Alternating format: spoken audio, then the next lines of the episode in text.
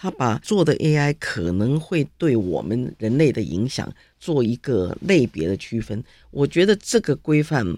是比较值得参考啦，哦，所以我其实也倾向于建议台湾如果要做这个规范啊，也可以参考欧盟这个规范。据说、传说、听说、谣传、耳闻，天哪，我的世界怎么都是这种讯息啊？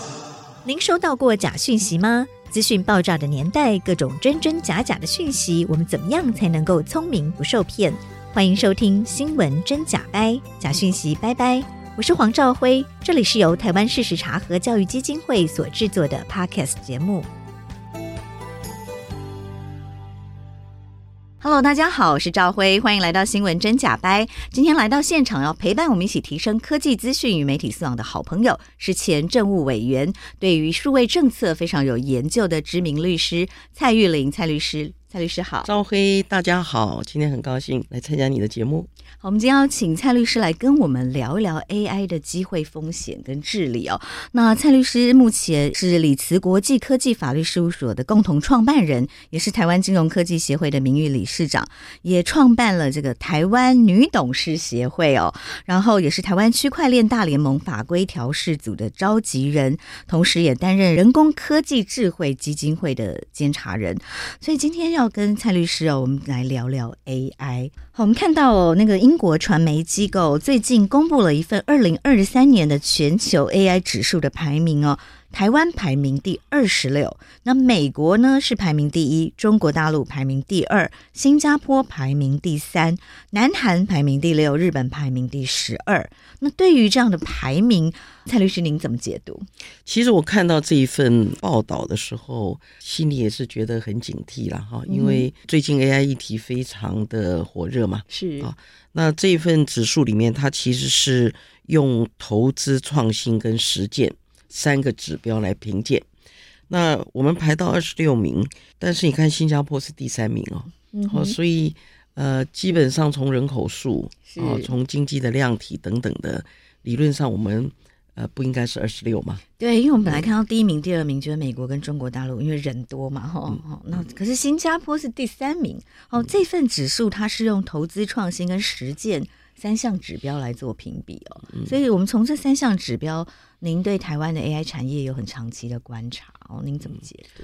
事实上，从这份指数的这个分析上，哈，我们可以有几点的醒思啦。哦，第一个，就像你刚刚讲的，如果美国跟大陆，那可能人家的规模嘛，哦，不管是人口的规模、产业的规模都比我们大，是啊，所以呃，可能它排在前面还可理解。但新加坡其实它从人口数上来讲是比我们少的，是哦。那在过去的整个发展。以呃实体的制造业为主的话，我想我们的成绩是比新加坡要好的。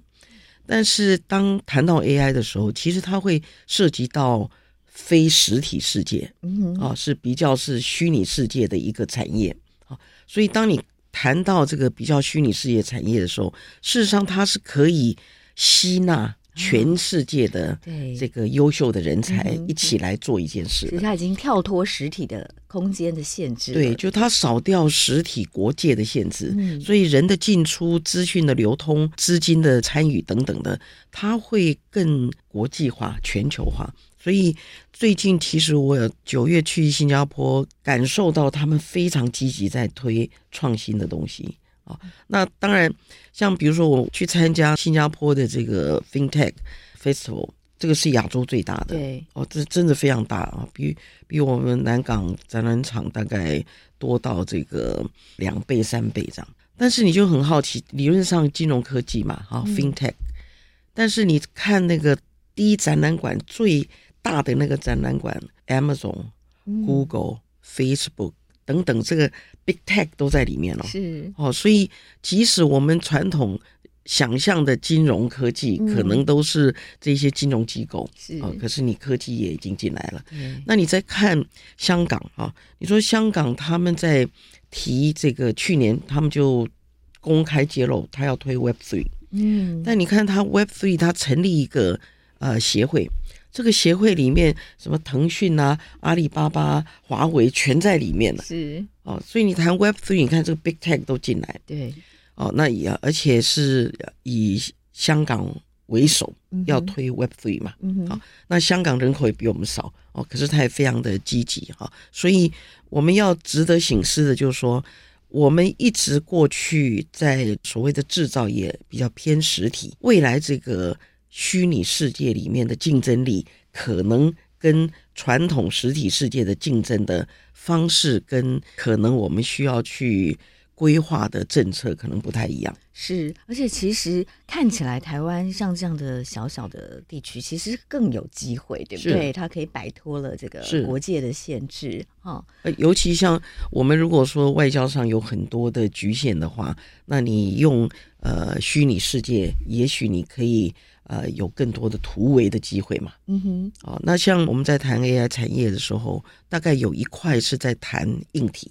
那这个也可以理解，像现在有很多硬体股票市场上 AI 股就一直暴涨，那为什么？因为它其实你 AI 涉及到算力，涉及到非常多的 computing power，涉及到非常多的 cloud，这都会涉及到硬体设备嘛。对，所以台湾的制造业会受益于，因为这些所谓的要。经营 AI 的新的产业所需要的设备商是就会有机会是，但是这个是台湾一项的强项了。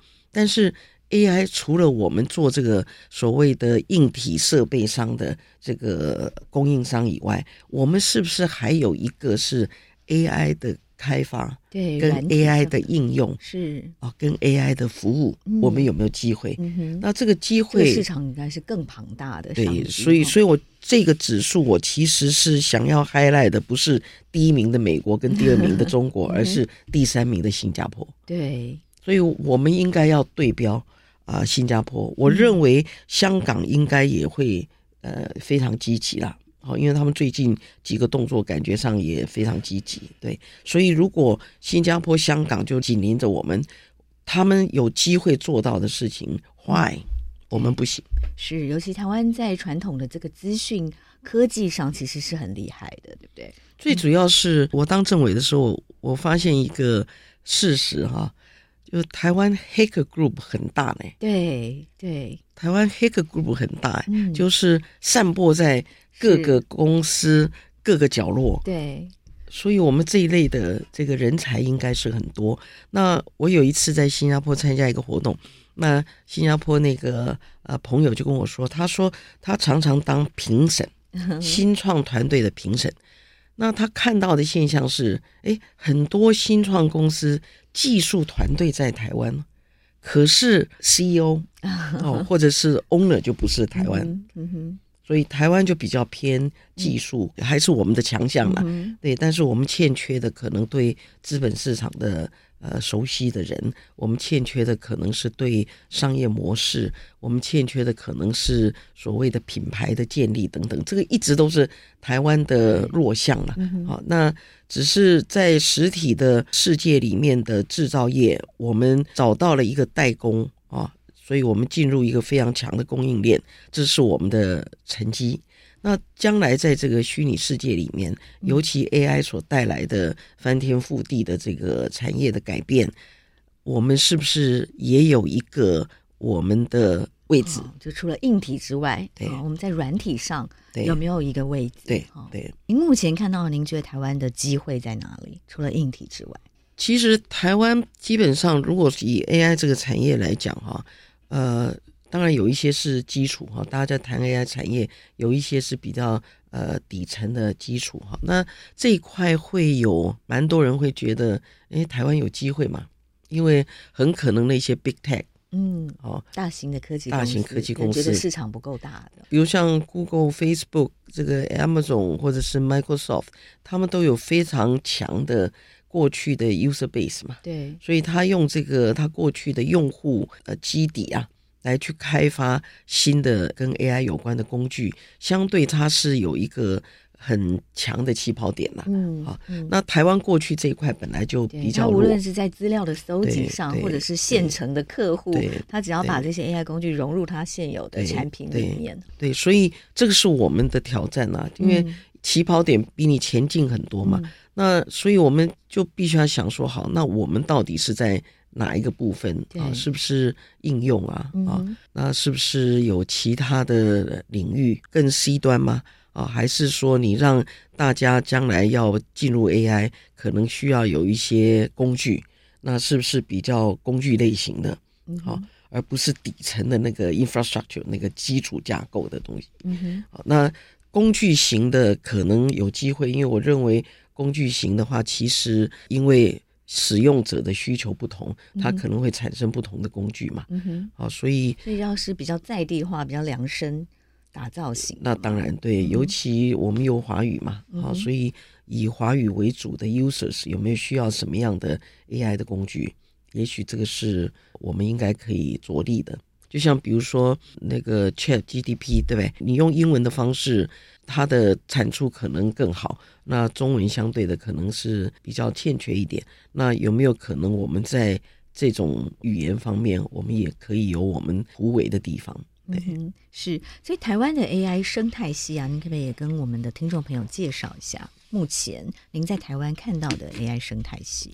如果我们仔细来看的话，事实上有几个点嘛，好，就像比如，就像我想说，你配合的一些工具嘛，好，那这个工具当然你越是底端的话，很可能这些 big tech 都做掉了啦，但是越靠近 C 端，嗯，越靠近消费消费者的部分，它可能会 big tech 就是大型的科技公司，它可能做核心的系统。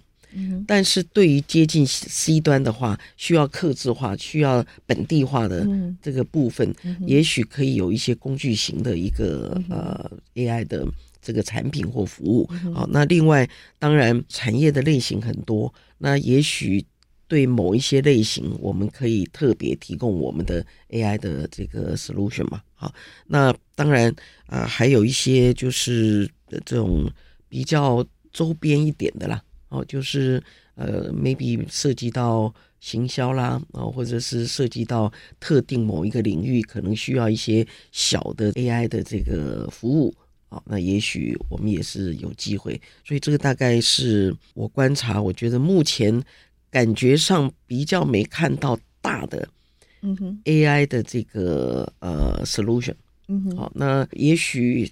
开发完了以后，你的出厂的机制是被买走了，这也是一个可以考虑的啊，因为没有一定公司经营一定是得百年企业嘛，那也没有一定说公司经营一定得上市嘛。那如果你不断的，我们的强项就是创新，所以对我们 Young Generation 在这个新的领域里面，你不断的有新的想法，你做的不错，然后可以被买走。嗯，然后你就不断的去尝试新的商品或服务，这个也是一个可考虑的一个呃产业政策的方向。嗯哼，是，这是就呃比较个人的层面来说了哈。但是就如果我们放大来看，就整个呃国家在面对这样子的 AI 浪潮下，政府应该要怎么做哦？我们刚刚看到了，就是台湾 AI 指数在全球的排名目前只有二十六名。那台湾的 AI 生态系，照您刚刚呃来分析您的观察，目前看起来比较有机会是比较在地化的哈，比较对接使用者的。哦，可能是大型科技公司没有办法量身打造的这些部分，是可能您目前看起来最有机会的。好，那在站在政府的立场，或我们先放大来看哦，生成式 AI，我们在谈政府立场的之前，或者政府该怎么做之前，我们先来谈谈您看到的生成式 AI 它的可能的问题。呃，生成式 AI 其实，如果我们看最近 OpenAI 的经营权的经营权的这个纠纷哈，嗯，事实上。呃，表面上是人事的纠纷嘛，但实质上有一些报道也涉及到对于 AI 的这个发展有一个对方向上的歧见啊。那他们的首席科学家可能会认为，他们新的开发出来的 AI 有更强的个意识力，有可能会失控啊。所以你还没有想到怎么控制它之前，是不是就要走那条路？对，所以可能。就有一派人，其实他是他的首席科学家嘛，但他对于这件事情，他有一些疑虑。那另外这个可能 Sam 哈，他就基本上慢慢都商业化了。他觉得我就是公开让你用，然后大家一起来啊、怎么样让它更可用性高？同时，如果要管它，大家也可以一起来这个思考如何去管制。那两个方向也可以来呃看说，我们今天谈生成式的 AI 或者是其他 AI 的这个利用上面会有的问题啊。嗯、那像生成式的 AI，其实呃，我看大家非常多人都已经在用了嘛。对。哦，那这个使用上最直接的一个影响就是，呃，已经开始学校啊、呃，学生也在用，办公室里面，老板也不晓得你底下的人到底是不是用生成式 AI 给你的报告啊等等的。但是它事实上已经呃慢慢的、渐渐的被大家在利用嘛。对啊、哦，那现在反而这个有些比较。跟的时代比较近的老板已经开始自己也在用，对，所以呃，我也认识有一些这个上市公司的老板，他说他现在有什么问题，他自己会，因为他只要下指令就好了，所以他自己会用，对他自己会先让让一份出来，嗯、所以。底下的人出来到底是不是 那个，他也可以判断嘛？是啊，这个事情，我觉得法律的部分当然有很多，大家都还在讨论啊。尤其这里面其实最大的问题，事实上是那个著作权的问题啦啊，因为你用的是哪些 data？对啊，那这些 data。不是 traceable 嘛？哈、嗯，我们过去的著作权法是你引用到别人东西，你要标注，然后你超过多少就可能变成侵害人家的著作权。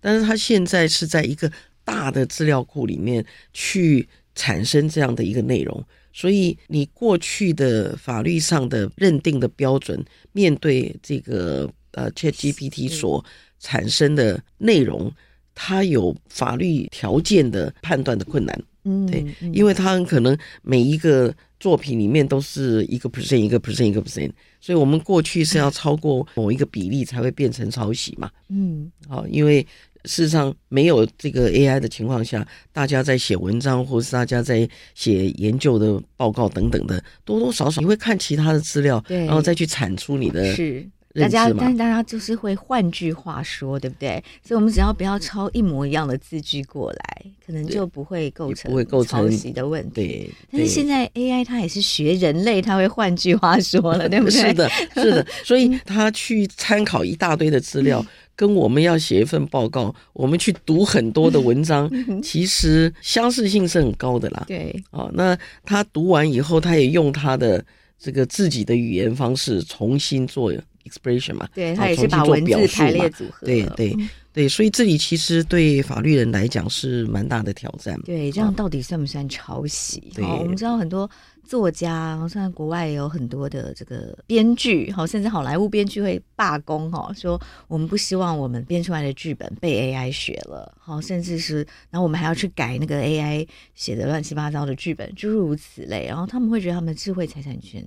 受到侵犯哈，但是事实上又很难证明说，哎，AI 产生的这一段到底是参考了谁的哪一篇著作，对不对？嗯，对，所以这现在目前碰到最大的问题，应该就是著作权的问题吧。嗯，是，包括 AI，它可能在网络上学了大量的人类绘图之后，你给它下几个指令，它就会画画了。对，可是你很难说它那个到底是学了哪一个画家啊，或者是更不容易构成说它抄袭某一位画家。从法律的角度来讲，它现在挑战最大的就是著作权的问题。是，那当然。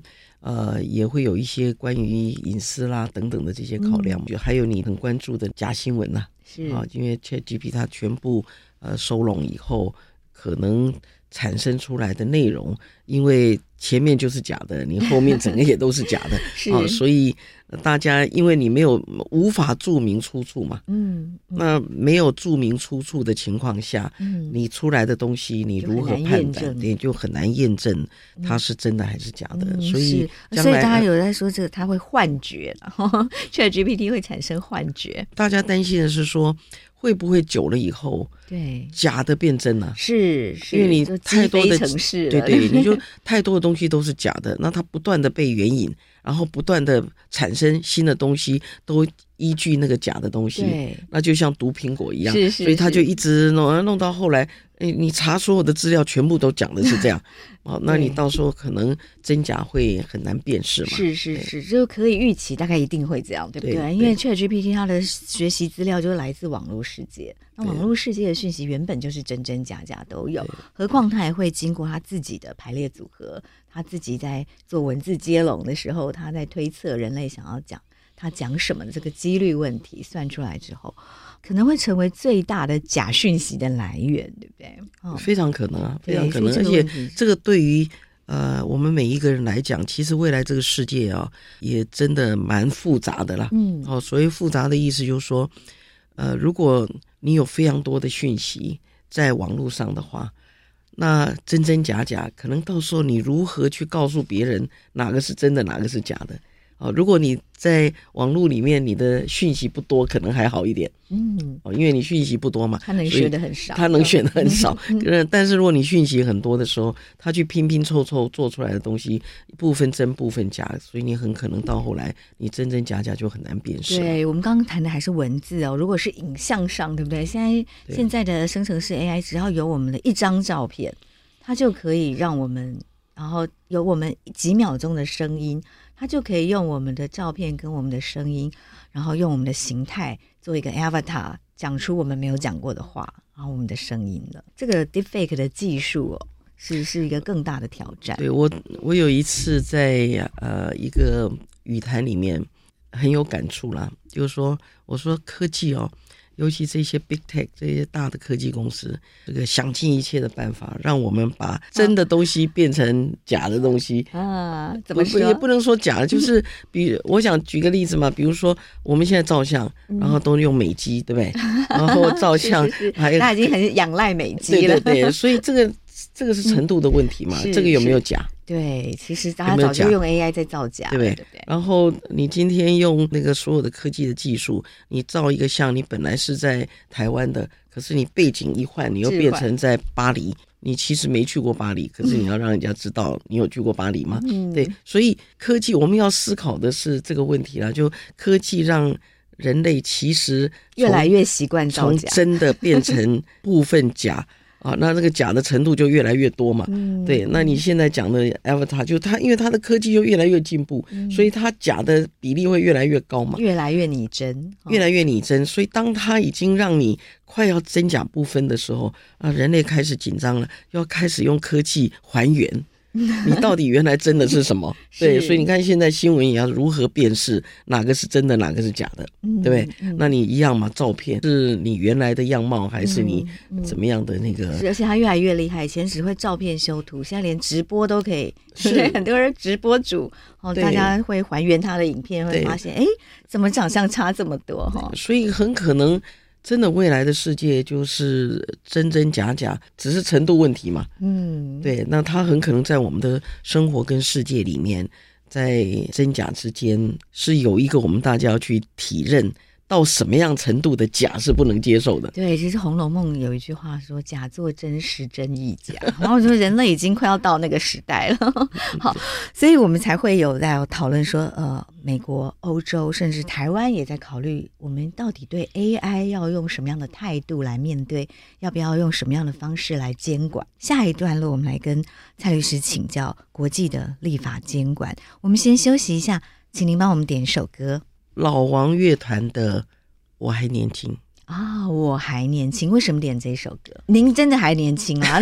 这首歌词不是，我是觉得他的歌词会让我感觉，其实，在未来这个世界啊，面对大草原，确实有一些未知啦。嗯啊，那有时候可能得洒脱一点吧。其实未来这个世界很挑战，我觉得不管哪一个年龄层。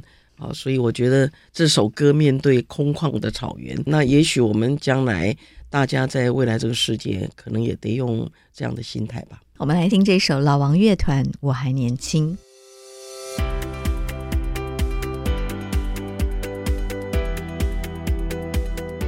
蔡律师在前一段的访谈当中哦，跟我们谈到了 AI 全球指数哦，台湾的排名呃，让我们没有觉得很满意哈，所以也提出了一些提醒。那同时我们也看到新加坡哦，看起来他们是很积极哦，在 AI 的领域哦可以突围。那理论上台湾应该也可以急起直追哦。那我们也看到了 AI 可能带来的挑战跟机会。我们刚刚有谈到 AI 侵犯著作权哦，然后蔡律师也有提到说，哎，我们这个 AI 早就已经慢慢的训练我们，把真实慢慢往不真实这个美化的角度哦，在习惯中，包括说我们会修图啊，我们会置换场景啊，哦，这些我们本来都觉得啊没关系嘛，每个人都想要这个磨个皮揉个胶，可以让脸变瘦一点，然后诸如此类，它其实就是一种 AI 的。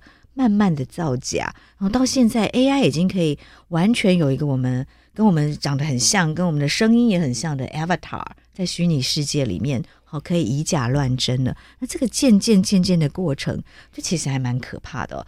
现在在科技领域里面，哈，哦，现在两个非常热的领域，一个是 AI，一个是 Web Three。对，Web Three 的这些 promoter 就倡议的人是认为。这个 decentralize 就去中心化，它可能可以用 blockchain 这种去中心化，区块链可以让这个 AI 有可能造成越来越中心化嘛？啊，就集中在科技公司的手上。对对对对，就说他们手上已经有太多我们的东西，那他的那个科技力啊，又会明显的优于大家，所以大家会有一点担心，会越来越中心化。嗯哼，啊。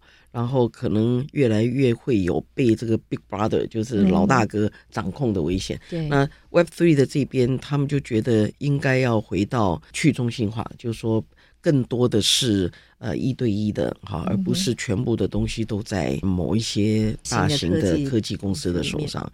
对，那这两个。我们是值得关注了。那现在其实你看，非常多的国家都以 Web Three 当做是一个未来产业的发展嘛。嗯、那我自己个人其实也蛮乐见的。是，您可不可以简单的跟听众朋友分享一下 Web Three 的概念？这个 Web One 的时候，哈，基本上就像我们的 email 嘛。啊，我送给你，你送给我。其实那个环境事实上是一对一，而且是很不是 centralized 嘛，因为每一个人都可以有一个呃 email 啊，然后透过这个当时的那个整个基础架构里面，我们可以很容易就可以跟不同的人有互动。对，但你到 Web Two 的时候，就像 Facebook、Google 等等的，它其实慢慢啊就变成。我们每一个人都在创造内容，嗯，但是这些内容所产生的价值，事实上是在这些呃大公司的手上嘛。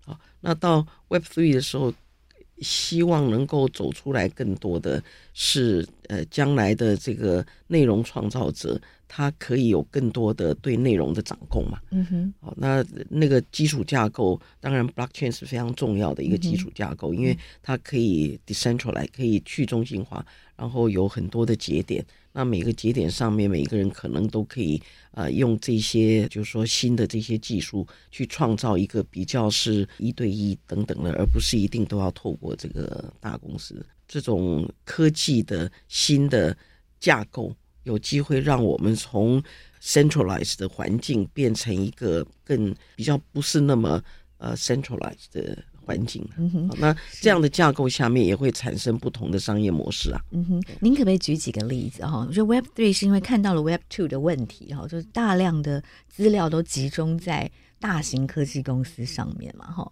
那所以 Web Three 希望可以用去中心化，然后透过区块链的技术。那有什么例子让听众朋友比较浅显易懂？说那到底什么是 Web Three？像像比如说音乐哦，就比如说一个歌手好了，过去很可能你会透过这个大型的这些啊，不管你是在 Google 或是大型的 Spotify 等等的，你在那边，然后他就这个收了钱以后，他跟你分嘛，哈。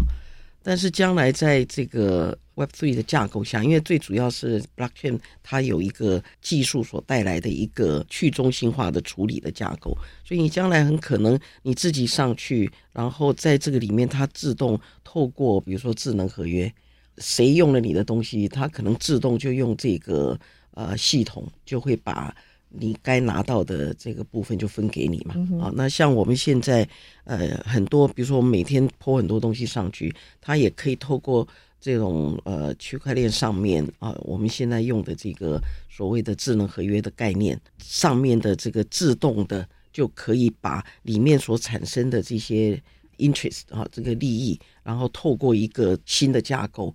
他马上可以回馈给每个个人嘛，嗯，那这个操作就可以操作到非常的细了，嗯，是，就是，但是他又并不会把这些资料统一集中在某一个地方保管，对，对不对？就是因为你透过这个，它上面记录是我的，就是我的嘛，嗯，那你如果用到我的东西，即使你改了，可是你里面还是有我的嘛，所以你啊，因为利用这个著作，你收到的钱里面有含有我的东西的时候。这个钱本身会透过一个类似，比如说像智能合约的方式，就会自动分嘛。啊，所以将来在这个世界里面，可以创造一个自动分润的机制啊。嗯哼，嗯哼，那可能就不是像原来需要统一由一个公司，然后他收了以后，他再分给你嘛。嗯哼，那我们再回来谈谈 AI 哦。刚刚有提到，因为这个这是不同的解方哦，但是 AI 现在还是一个世界潮流，然后因为它很好用。那大型科技公司也这个 AI 的能力也不断的在强化当中，所以让我们的生活更是被 AI 就是影响了这个方方面面哦。所以在国际上哦，就会有一些立法。好，想要说，那我们到底要来怎么控管呢？那我们在谈国际控管之前，其实我们刚刚在节目开始之前，蔡律师有提到了一部跟 AI 有关的电影哦。我们来谈谈这个 AI 的电影，它到底要反映出什么的问题？我们再来谈控管，大家会更有感觉哦。其实这个电影是今年的电影了哈，那叫《追杀代理人》嘛，是哦，那英文是 Simulant。电影里面在讲的东西，就每一个人。你都有一个真的分身，啊，然后那个分身不是我们现在说在手机上里面的 avatar，它是真的一个。跟你一模一样的分身，就是是一个活生生的，不是存在荧幕上的。对对，就他整个外表什么东西都跟你一样。嗯、这个电影里面就说，你每天回家，你就带一个类似脑波器这样，然后直接连接那个分身。所以那个分身，哦，所以你每天回家就可以休息，然后让那个分身去做事，不是的吗？每天把你脑子里面的东西 update，就是 update 给他，update 给他，所以他那个分身跟你是。同时记忆啊，就记忆什么东西是、哦、是，是一样的。对，故事是先生就出了车祸、嗯，所以就由这个分身来代替这个。哦、所以当真人离开这个世界的时候，还有一个分身活在这个世界。对对对，那其实他这里面 everything 就所有东西其实跟他先生都一样，可是这个太太就觉得。其实她就是不是嘛，嗯啊，当然还是会有一些惊悚的这个片段哈、嗯，但是我觉得重点不是那个剧情，重点是这个世界有一天会不会真的变成这样？我们会有一个跟我们一模一样的复制人出现呢？对，就是说哪一天真的到了这个程度的时候，是不是我们大家所想要的？那这个就会回来，要不要管嘛？嗯，是，哦、就是说。我们有没有想要走到那一步嘛？对，大家当当有一个跟我们一模一样的复制人出现的时候，他连思想、外形跟我们都一模一样的时候，我们到底该怎么办？然后我们到底要不要走到那一步？如果时间可以倒回到现在，我们到底要采取什么措施？就是全世界现在讨论 AI 的伦理啊、嗯，然后 AI 的监管嘛。好、嗯，那这个大家对于面对 AI。又期待又怕受伤害，嗯，对。那期待的部分是觉得，诶，它可能真的可以带给我们另外一个不一样的世界，嗯啊，那个世界有想象中的美好，是，但是可能也有心里头也知道可能的黑暗面嘛。嗯，现在目前大家已经开始在担忧的是，AI 会取代掉多少我们的工作嘛？嗯，像我之前有听一个。呃，做游戏的创办的人，他也在讲说，他说以前他其实会需要有人就要先编一个剧本、嗯、美术等等的，啊要你要有什么样的意向的东西，是那可能要试好几遍，就底下的人有很多人做，因为他说现在他输进去，然后几个东西，啊、我想要什么样的？我想要中古时代的，我想要这个人有什么样的眼睛，什么样的服装，什么？他 input 几个东西，出来几个意向就大家讨论，所以他觉得，嗯嗯、呃，已经让他自己的创意的团队工作时数已经明显减低。对，就是提高效率了，对不对？对，但是减低的结果可能就要接下来要裁员了。他也他可能也不需要那么多人了啦。嗯，会有人 idle 在那里嘛？因为沟通的速度变很快，对哦，就是我有什么想法，我就讲进去，然后出来，大家在讨论是不是要的就是这个，很快就可以把一件以前要花非常多的时间去找资料、去去做出东西、去沟通，嗯、现在可能非常快速的在。几个小时或很短的时间里面可以达成共识，就是效率提升的同时哦，就会有一些人力好像就过剩的问题，对对？对，所以取代是已经渐进式在取代嘛，嗯哼，哦，就是说大家已经讨论过非常多，有多好的工作可能被取代，对，那基本上都比较低阶的工作也可能被取代，是，但是其实会需要涉及到人的这种。嗯。呃，touch 的哈，就是有这种感觉，可能取代性会低一点嘛。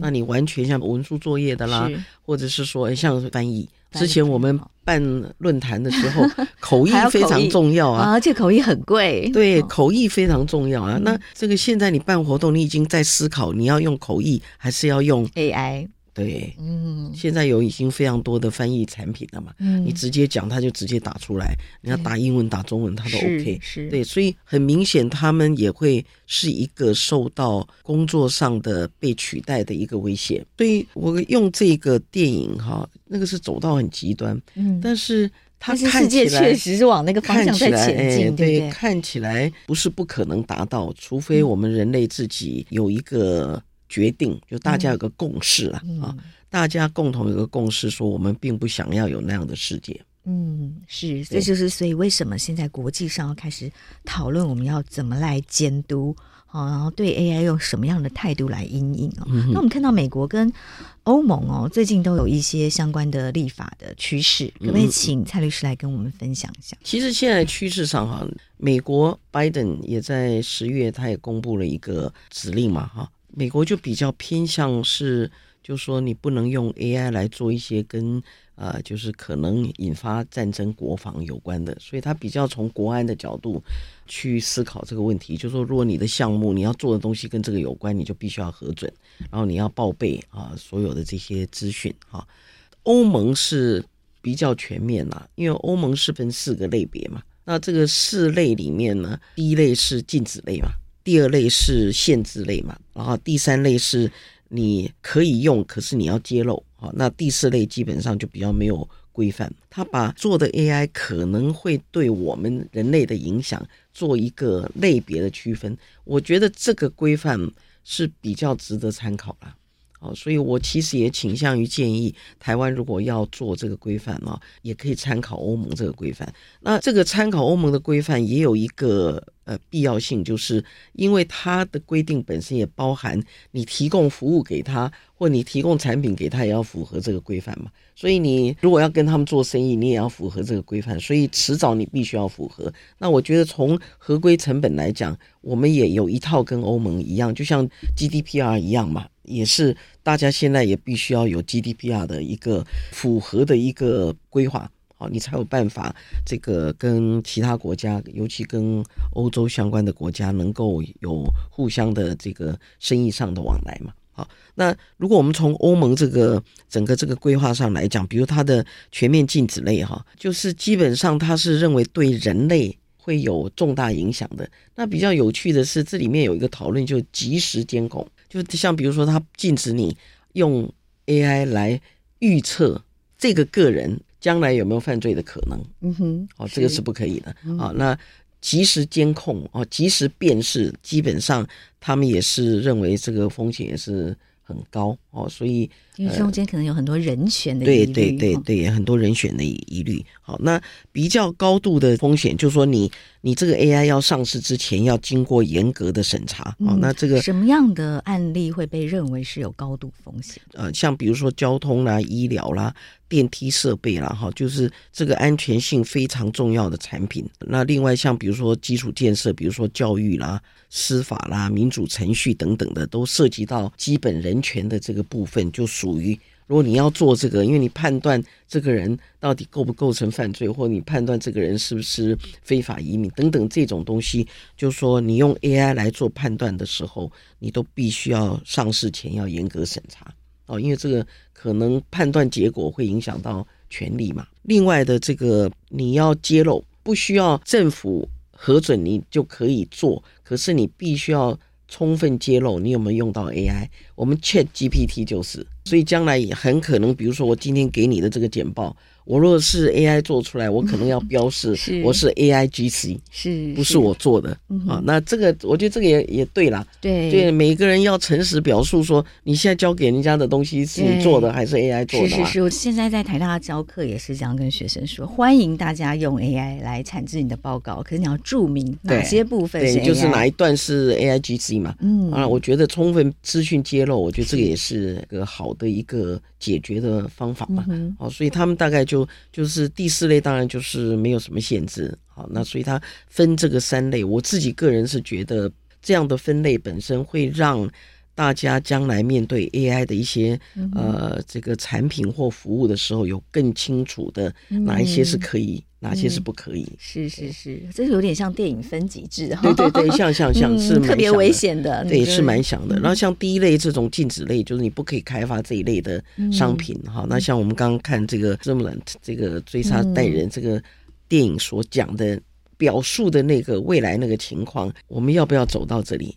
啊？你开发这一类的这个商品的时候，需不需要有一些管控？嗯，就是百分百拟真人的。对对，因为这个这个电影里面其实是这些人是在开发的那个公司里面是追踪的哦，嗯，他是追踪的，就是说你这个人在哪里，就这个仿生人、啊、是被那个公司掌控的，因为他是跟那个公司去买这个仿生人的嘛，那那个公司本身是有追踪这个仿生人的所有的这个记录的，对，但是。问题就是发生有一个仿生人自己找到一个解方，把他那个解码掉，让那个原来创造他的这个也也没办法掌控他在干嘛。但是这真的就是很两难，掌控不掌控都很危险，对不对？对，掌控的话，至少我们可以知道说，假设真的到那一天，我们知道说，哎，在这个世界上哪些人是真人，哪些人是 AI 复制人。好，它还有一个追踪的管道。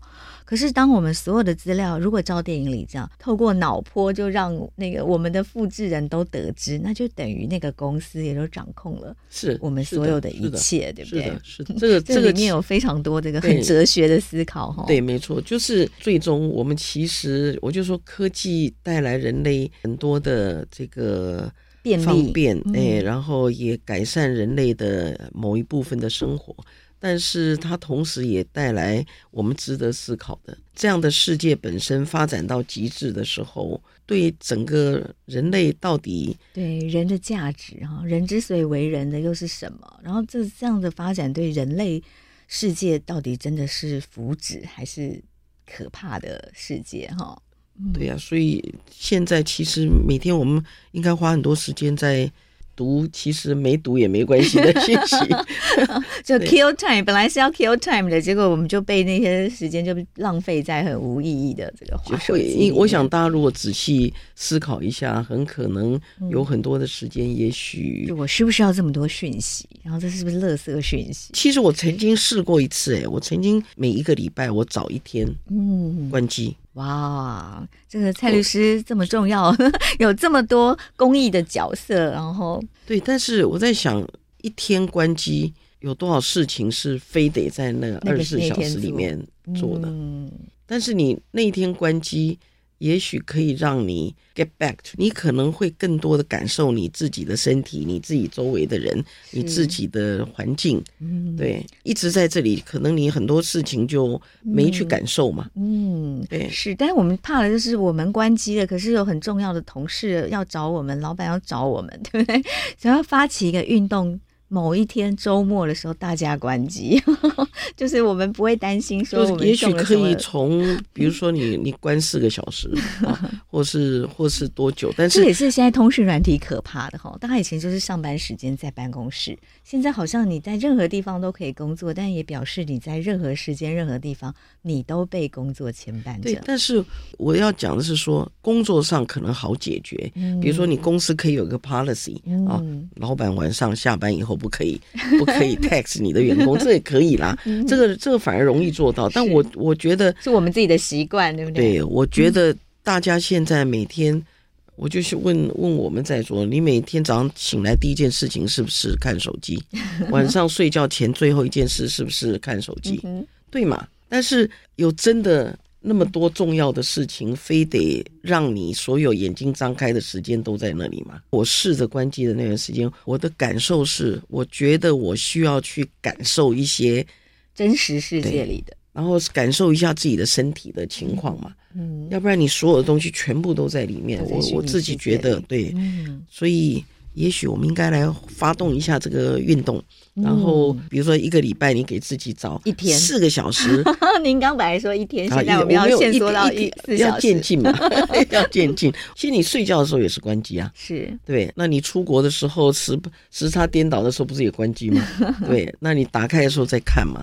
那你可以告诉别人，像假设这样，我就跟人家讲，我每个礼拜的什么时间我是关机的，是联络不上的。嗯，对。那你要联络我的话，你有急事联络谁？对不对？那除非他来跟我讲，比如说你可以联络我的我的朋友或我的家人或者是谁，对，除非非常急嘛，嗯，对，那我的关机时间不一定可以跟跟他的关机时间是一样的，对，那有急事再来，没有急事我就对不起，八个小时以后我会看。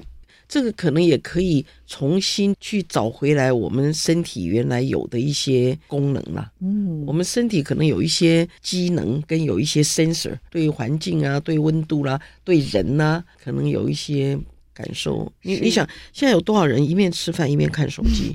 那你知不知道你在吃什么？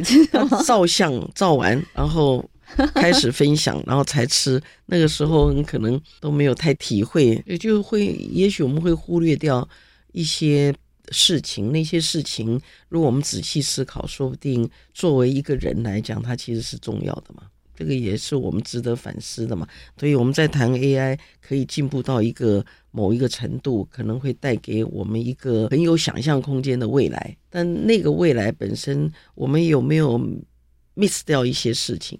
除了期待，就是说政府啦去管哪一些部分以外，嗯、也许我们也可以从自身做起嘛。所以 AI 的管理本身其实有两个，一个是他律，就是政府管；嗯、一个是自律嘛。嗯、那自律就是哦，你这些科技公司发展 AI 的时候，自己有一个伦理规范，说我不做什么，我不做什么。那我们 user 使用者可能也可以思考一下嘛。嗯，对，我们使用这些 AI 的这些工具的时候。要不要也思考一下，我们自己可能有些事情我们不要去用。对，嗯，刚刚我们谈到的都是比较大的哦，说台湾的机会在哪里？台湾的挑战，然后呃，国际的立法趋势，然后台湾的这个立法上要怎么对接，好跟国际接轨，好才可以因应这些国际的立法趋势。您刚刚有提到，就是 AI 政府是一个，我们也应该要来想办法的。其实谈 AI 的时候。你看，大家在谈的都是哇，这个呃 AI 会取代掉哪些工作，然后或者是 AI 怎么样让公司整个组织更转型，然后未来的世界有哪一些的机会，哪一些的挑战。但是我自己觉得，我们是不是也应该要来讨论一下，就是说将来的政府的运作会怎么样被 AI 影响，或者是将来政府的工作。导入 AI 是不是可以让政府的效率更好？所以我觉得 AI 政府也是我们值得去思考，因为说不定有很多，也不是说不定，一定有很多现有的所谓的公务的呃行为是可以被 AI 取代的。尤其是像有时候你去申请一些呃很 routine 的一些，那可能说不定。AI 就做掉了嘛，将来也不需要那么多的人工做嘛。好，那一个要能够面对 AI 带来的新世界的监管单位或者是政府公部门，也应该是要是一个 AI 化的政府才能够应应啦。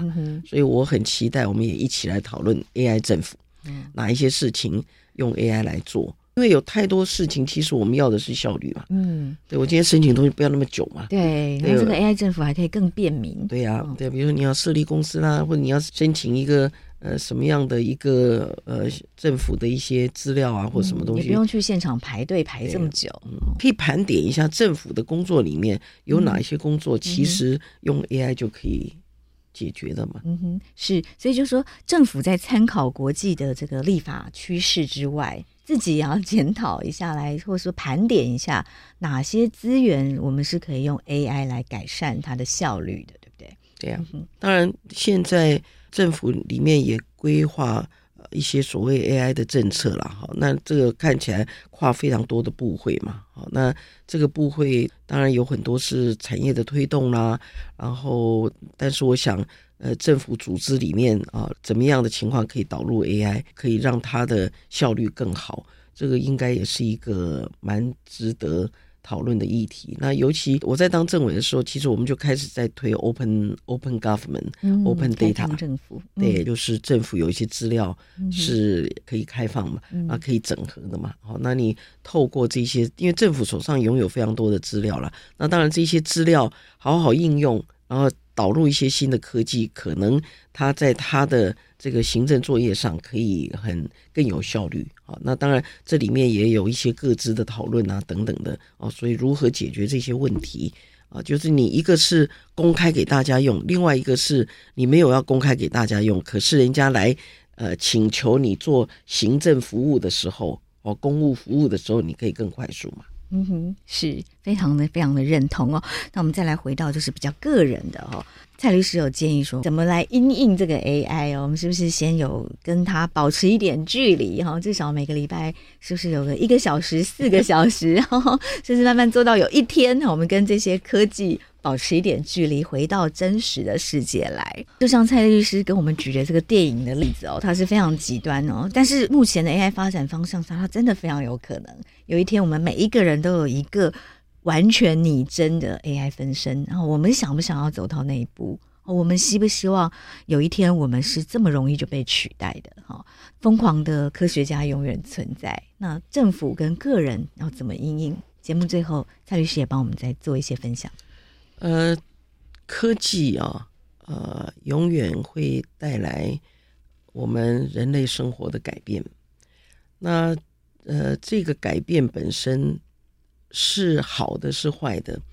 对于科学家来讲，他在意的可能是突破，嗯，技术的突破，技术的突破。